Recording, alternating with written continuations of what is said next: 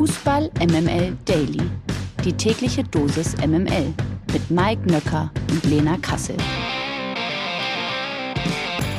Einen traumhaften guten Morgen. Es ist Dienstag, der 30. August. Ähm, ihr hört wie jeden Morgen Fußball MML Daily und das erfüllt mich zumindest wie jeden Morgen mit einem Lächeln auf dem Gesicht und ich bin ganz sicher, das wird es auch bei Mike Nöcker tun, unserem Sommerkind. Guten Morgen.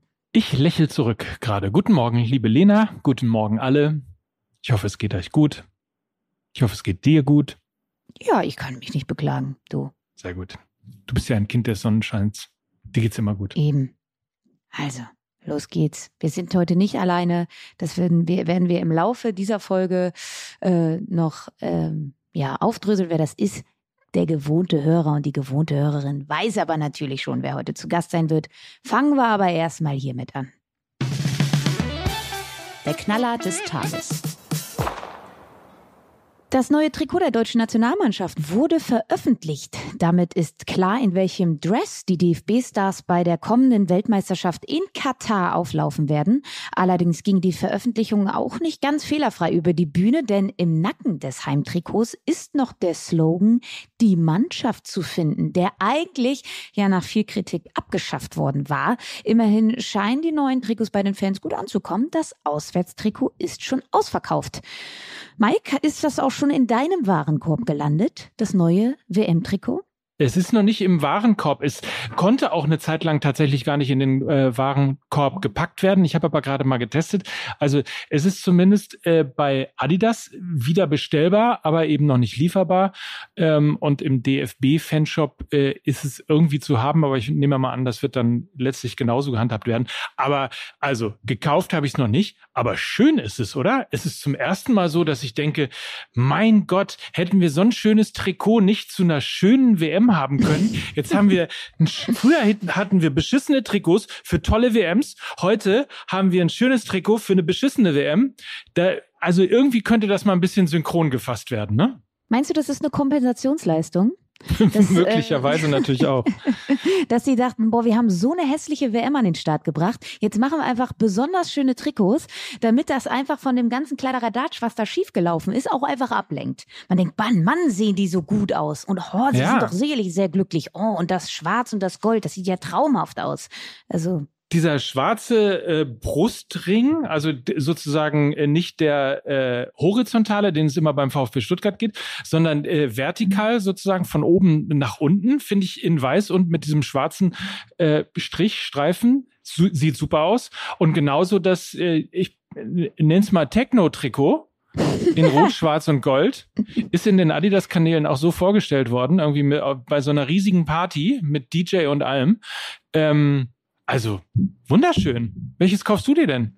Ja, ich bin leider, also was heißt leider? Eigentlich muss ich sagen, bin ich sehr einfach gestrickt. Alles mag ich, bis auf dieses äh, grüne Trikot. Also das war ja wirklich mitunter das schlimmste Trikot, was es jemals gab. Dieses äh, grüne, was auch noch nicht gut geschnitten war, mit diesem weißen kleinen Kragen in rund. Also ganz furchtbar. Ich bin keine Freundin von diesen großen Nummern, die in diesem Streifen sind. Weißt du, da ist ja das Zeichen vom Deutschen Fußballbund und darunter sind dann diese Nummern in überdimensional groß. Äh, das verstehe ich nicht. Also habe ich nie nachvollziehen können. Vielleicht haben wir auch schon wieder ein Reglement nicht mitbekommen, dass die Rückennummern jetzt auch auf der Brust sein müssen. Weiß ich nicht. Verstehe ich. Aus ästhetischen Gründen verstehe ich das nicht. Ja, aber ich, ich kann dir sagen, also ich, ich als äh, älterer Mann, äh, jetzt 53 Jahre mit langsam startender Leseschwäche, äh, für mich kann das alles nicht groß genug sein. MML International. In letzter Zeit stand er vor allem wegen anhaltender Wechselgerüchte in den Schlagzeilen. Nun muss man sich aber Sorgen machen. Pierre-Emerick Aubameyang soll in der Nacht von Sonntag auf Montag ausgeraubt worden sein. Laut einem Bericht der El País sollen vier bewaffnete Personen in das Anwesen von Aubameyang eingedrungen sein, um ihn und seine Frau einzuschüchtern. Auch seine Kinder waren wohl anwesend. Daraufhin wurde Aubameyang verprügelt und dazu genötigt, seinen Safe zu öffnen. Die Täter konnten bislang noch nicht gefasst werden.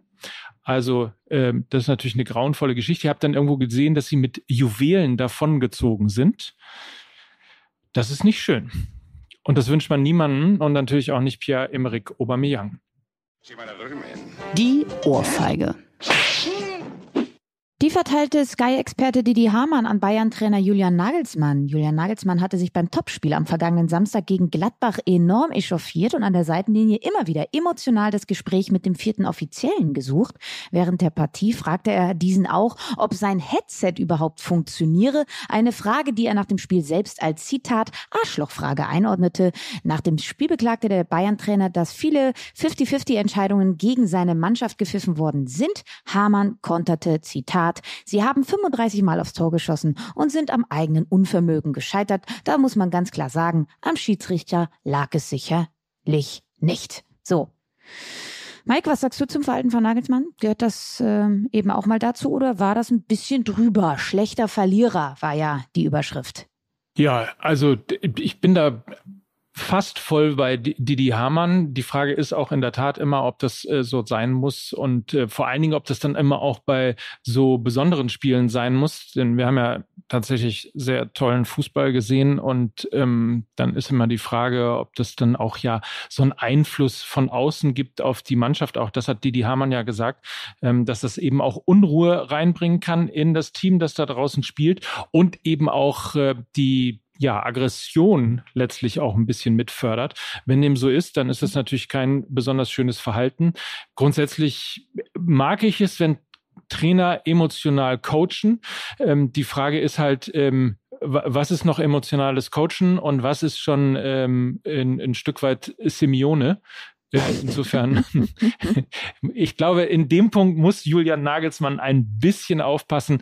Äh, ansonsten wäre ich da etwas entspannter. Richtig ist aber, sich nach so einem tollen Spiel und eben dann den, ja, letztlich dem Unvermögen, äh, ein Tor zu machen, hinzustellen und den Schiedsrichter dafür als Grund herzuziehen, ist dann auch in der Tat ein bisschen wenig. Ja, also ich fand generell seine Aussagen nach diesem Spiel ja, waren jetzt nicht, dass ich sage, er wäre ein guter Verlierer gewesen. Also ich würde ihn jetzt auch nicht als schlechten betiteln, aber zumindest ähm, hat er sich da jetzt nicht mit, mit, mit Ruhm bekleckert. Ich fand seine Aussagen, ja, die Gladbacher lagen ja 25 Mal am Boden und haben ja auf Zeit gespielt und la la la. Ich fand das sehr despektierlich auch gegenüber der Gladbacher Leistung, die eben abgerückt sind von ihrem Anspruch, auch Fußball spielen zu wollen und die einen, ja, ein bisschen ergebnisorientierteren Ansatz gewählt haben.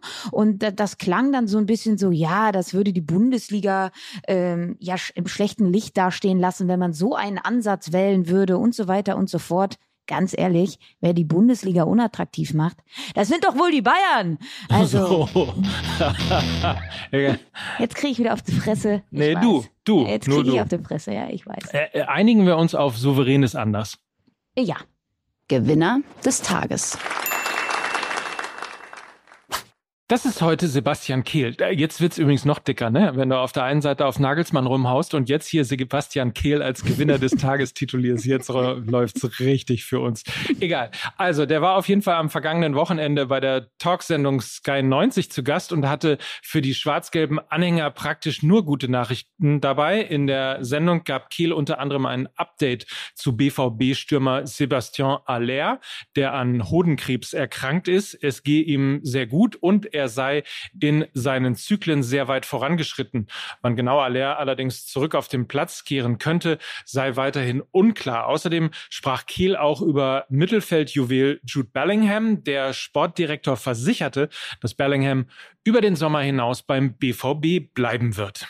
Wir sind ja fast schon bei den Gerüchten damit, ne? Oder zumindest so Transferdingern so.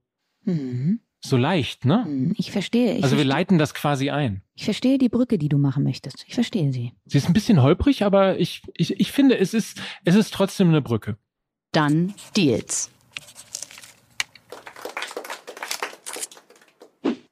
So, und jetzt dürfen wir, wie versprochen, unseren Stammgast der kommenden Tage begrüßen. Max Ropas aus dem Podcast Done Deals von transfermarkt.de wird uns von heute bis Donnerstag täglich zur Seite stehen, um mit uns alle relevanten Transfers bis zum Deadline Day zu besprechen. Ich bin sehr erleichtert, dass du hier bist, Max, weil sonst probiere ich das nämlich immer, die Newswelt so ein bisschen einzuordnen. Du kannst das sehr viel besser, deshalb guten Morgen an dich. Moin Lena, es freut mich, dass ich hier sein darf. Und ja, wie auch bei Transfermarkt alleine ist das äh, nicht möglich. Da brauchst du ein ganzes Team für, ein ganzes Unternehmen. Und das versuchen wir so gut es geht für euch alle checkt das natürlich gerne auf allen Kanälen zusammenzustellen. Und ja, let's go. Let's go, starten wir mal. Mehrere Medien berichten aktuell, dass ein weiterer Spitzentransfer kurz bevorstehen könnte. Der 22-jährige Brasilianer Anthony soll von Ajax Amsterdam zu Manchester United wechseln. Die Gesamtablöse soll 100 Millionen Euro betragen, also eine ordentliche Stange Geld. Max, wie weit ist der Deal? Kann bald Vollzug gemeldet werden? Da bin ich mir sehr sicher, dass bald Vollzug gemeldet werden wird. United will den unbedingt. Ten Hag ist, ist sein Wunschspieler. Mhm. Er, hat, er kennt ihn von Ajax, wie schon Lisandro Martinez, wie auch ein Frankie de Jong, der früher bei Ajax gespielt hat, den er ja unbedingt haben will. Der will nicht vom Wasser weg. Und Anthony wird kommen für 100 Millionen Euro. Alles, was Ajax haben will, werden sie auch bekommen. Das ist so mit Premier League Clubs. Die müssen diese Steuer bezahlen. Und ich bin super gespannt, wie es für ihn in der Premier League laufen wird. Er ist super talentiert. Was ich noch nicht so sehe, ist seine Konstanz und sein, seine Spielintelligenz. Er ist der trickreichste Spieler, einer der trickreichsten, die ich kenne. Aber es ist echt spannend und ich glaube, United hätte auf anderen Positionen, vielleicht ein Torhüter, vielleicht im Achterbereich, Außenverteidiger oder Mittelstürmer, eher noch Transfers tätigen können. Und das kann aber auch noch passieren. Kommen wir von England nach Italien. Der AC Mailand scheint die Bundesliga nämlich ziemlich attraktiv zu finden. Schon gestern hatten wir im Daily berichtet, dass Malik Ciao von Schalke 04 am Sonntag zum Medizincheck in Mailand war. Nun baggert Milan wohl auch noch am Wolfsburger Mittelfeldspieler Asta Wrangs. Ähm, ist der Ciao-Deal jetzt fix oder vom Tisch? Asta Wrangs auf dem Tisch. Was sagst du zu dem Gericht? Also zu Ciao erstmal das scheint relativ klar zu sein. Er ist schon auf dem Weg zum Medizincheck. Was noch ein bisschen unklar ist, ist die Ablöse. Da ist von 5 Millionen plus Boni bis zu 10 Millionen alles im Gespräch, je nach Quelle. Die Anlage für Chao ist da. Das ist echt spannend, äh, ihn dann auch in der Serie A zu sehen. Er hat aber auch krasse Konkurrenz mit Fikayo Tomori, mit Pierre Kalulu und dem Routinier Simon Kehr. Man kennt ihn auch aus der Bundesliga. Dazu starke Außenverteidiger mit Calabria und Theo. Das wird richtig schwer für ihn, aber es zeigt, er hat den Wert und für Schalke ein richtig guter Deal, denn sie brauchen auch in der Bundesliga immer noch das Geld. Und ähm, Asta Franks, was ist damit? Der ist jetzt, das wird immer wahrscheinlicher, da auch im, im gleichen Zusammenhang er schon mit Brügge in, in Verbindung gebracht wurde in Belgien. Die haben aber jetzt ähm, durch Onjedika von äh, Midtjylland aus Dänemark auch einen neuen Spieler aus, auf ähnlicher Position verpflichtet. Und das bringt ihn jetzt mehr nach Mailand da auch Ergänzungsspieler maximal, denn er hat es auch bei Wolfsburg bisher noch nicht geschafft, Stammspieler zu werden. Und jetzt unter Kovac ist er ziemlich unzufrieden äh, und kommt wohl gar nicht mehr auf die Beine und sucht jetzt wahrscheinlich sein Heil in Italien. Laie plus Kaufoption bei 11 Millionen. Sie haben ihn für 8 Millionen verpflichtet. Das wäre ein kleiner äh, Gewinn, aber sicherlich nicht das, was Wolfsburg sich damals bei der Verpflichtung erhofft hat. Mhm. Wenn wir jetzt nochmal auf Schalke gucken, ne, also ist ja für Malik Chow bis zu 10 Millionen Euro Ablöse, auch das eine ordentliche Stange Geld. Wir haben gestern mal so ein bisschen gerätselt. Ich habe gesagt, es sollte im besten Falle äh, neben Yoshida ein Innenverteidiger mit ordentlich Tempo sein. Fällt dir da spontan jemand ein? Also ich wäre echt gespannt, was, äh, was man vielleicht noch in der zweiten Liga ähm, vielleicht finden kann. Ich bin HSV-Fan, äh, ja, schuldig, schuldig der Anklage. Mario Vuskovic wäre zum Beispiel jemand, der mir in den Sinn kommt, aber ich glaube nicht, dass der für unter 10 Millionen gehen wird. Ansonsten muss man vielleicht schauen, wen man vielleicht noch leihen kann von, ähm, aus, von Mannschaften, die etwas mehr ähm, Kaderqualität haben. Da jetzt jemanden zu finden, ist schwer, gerade kurz vor, vor Ende der Transferfrist. Es ist an sich natürlich so ein bisschen auch immer die Frage, findest du jetzt noch jemanden zu dem Preis, zu dem die Hinrunde ist kurz, im November kann man schon wieder nachlegen. Vielleicht muss man ähm, jetzt mal kurz äh, in den äh, sauren Apfel beißen und mit dem klarkommen, was man schon auf dem äh, ähm, auf, dem, auf, der, auf der Geistliste hat. Die Mailänder haben sich ähm, auch äh, auf der Suche nach einem neuen Innenverteidiger übrigens mit dem BVB-Akteur Manuel Akanji beschäftigt. Ich glaube, der ist keine Option für Schalke 04. Alleine ob, ob Rivalität. Ja? Vielleicht. Felipe Santana ist auch mal gewechselt. Felipe Santana damals auch zu äh, Schalke. Ich glaube, es war nicht ganz so erfolgreich. An sich würde es mega Sinn machen, wenn man die ähm, Rivalität mal außen vor lässt. Es gab schon Andy Möller, es gab schon Christoph Metzelder. Also mal schauen, wer, äh, ob das, also perfekt wär's. Also fußballerisch sofort. Das ist auf jeden Fall. Die Frage ist halt auch, ob dann die 10 Millionen Ablöse reichen würden. Ich glaube eher nicht. Ähm, was passiert denn jetzt mit Manuel Akanji? Wohin geht er? Ja, es war lange im Gespräch, ob er zu Inter oder Milan wechselt. Das scheint sich jetzt beides erledigt zu haben, denn Inter hat mit Milan Skriniar, ihrem Top-Innenverteidiger, ja, die Gespräche mit Paris Saint-Germain, die ihn unbedingt haben wollen, abgelehnt. Ablösesummen konnten, ja, konnte nicht gefunden werden. Und Milan jetzt eben mit Ciao. Das äh, scheint auch durch zu sein. Und dann sind die beiden Clubs gut aufgestellt. Wo er jetzt im Gespräch ist und das auch gleich in der Reihe mit anderen Bundesligaspielern, ist Leicester City. Denn Leicester City, habt ihr auch angesprochen, Wesley Fofana, kurz vom Wechsel zu Chelsea, da wird ordentlich Geld reinkommen. Die brauchen Innenverteidiger noch nichts dieses Jahr verpflichtet, also noch gar kein Spieler. Und deswegen, Akanji könnte Lösung sein. Die anderen Spieler, die genannt werden, sind äh, Tabsoba von Leverkusen und äh, Lacroix von Wolfsburg. Die beiden schätze ich eher in dem, ähm, in dem Radar ein von Leicester, denn die sind jünger, die legen Wert auf Entwicklung. Das hat man bei Soyuncu gesehen, der von Freiburg kam. Das hast du bei Fofana gesehen, bei Juri Tielemans zum Beispiel auch. Die, ich bin mir nicht sicher. Ich glaube eher, dass Akanji sich eine Spur drunter orientieren muss. Vielleicht ja, Kaliber Schalke, Kaliber irgendwo in Italien vielleicht, äh, Frankreich, also Mannschaften wie vielleicht ja Nizza oder solche Mannschaften. Das mhm. könnte vielleicht eher passen für ihn. Ich glaube, dass diese Clubs, auch wenn er dort genannt wird, einfach für ihn eine Nummer zu groß sind mittlerweile. Zu guter Letzt müssen wir auch noch über Sascha Kalajdzic sprechen. Der Stürmer möchte Stuttgart gerne Richtung England verlassen, heißt es der Interessent. Das haben wir gestern auch schon in der Folge angesprochen, scheint derzeit die Wolverhampton Wanderers zu sein. Ein erstes Angebot der Wolves wurde allerdings vom VfB abgelehnt. Max, klär uns mal auf. Geht's einfach nur um die Höhe der Ablöse oder was ist da los? Ja, genau. Das ist komplett klar. Kalajdzic und die Wolves sind sich einig.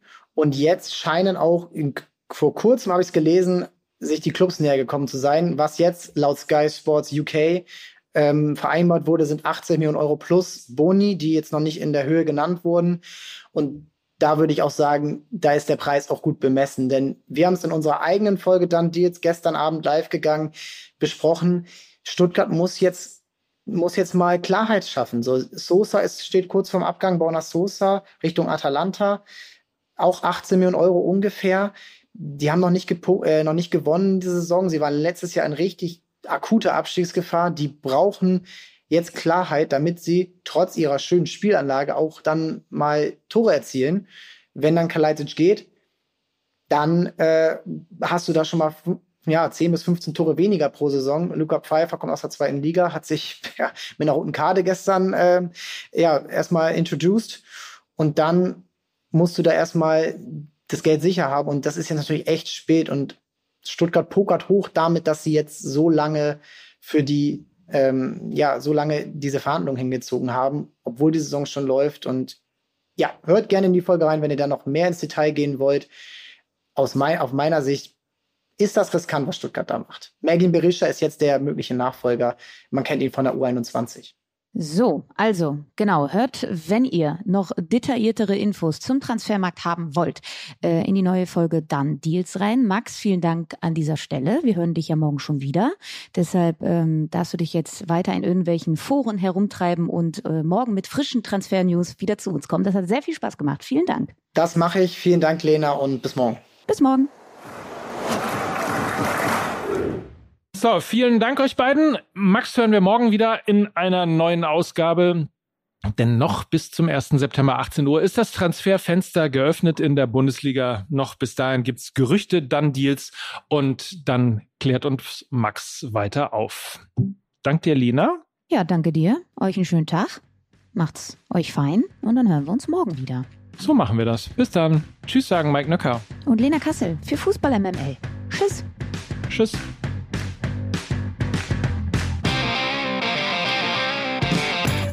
Dieser Podcast wird produziert von Podstars